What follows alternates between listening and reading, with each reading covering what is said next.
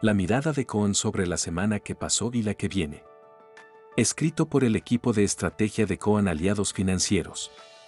Lunes 17 de julio de 2023.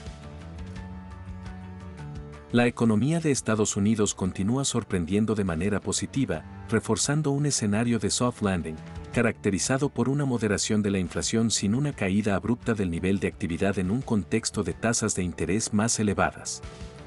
Junto a los buenos datos de empleo, la última semana destacó el hecho de que el IPC de junio aumentó menos de lo esperado, mostrando moderación en la mayoría de los rubros. Aunque todos esperan que la Fed incremente la tasa en 25 puntos básicos en la reunión del 26 de julio, la expectativa se centra en si no será la última de este ciclo alcista, iniciado en marzo del año pasado. Este factor alivió la presión sobre los rendimientos de los bonos del Tesoro, debilitó al dólar e impulsó los precios de los bonos, acciones y commodities. Este contexto también fue aprovechado por el resto de los mercados globales, que se recuperaron rápidamente de la caída sufrida en la primera semana del mes. La clave para la semana entrante estará en los primeros resultados de la temporada de balances del segundo cuarto de 2023.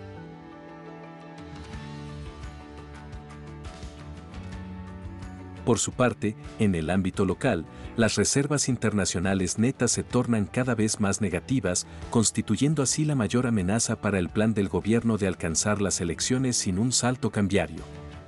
Aunque no esperamos más que un acuerdo para evitar el default con el FMI, la ausencia de novedades respecto a dicho acuerdo no hace más que empeorar el panorama.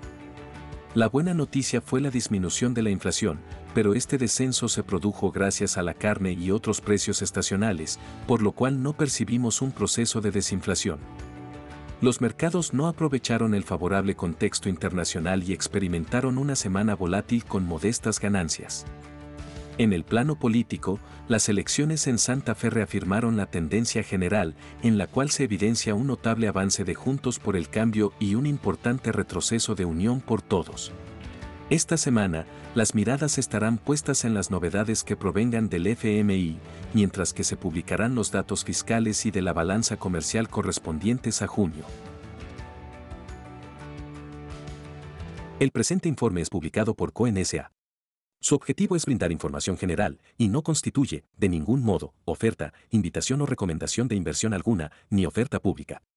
CONSA no asume responsabilidad alguna, explícita o implícita, en cuanto a la veracidad o suficiencia de su contenido. Todas las opiniones o estimaciones vertidas están sujetas a las variaciones intrínsecas y extrínsecas de los mercados.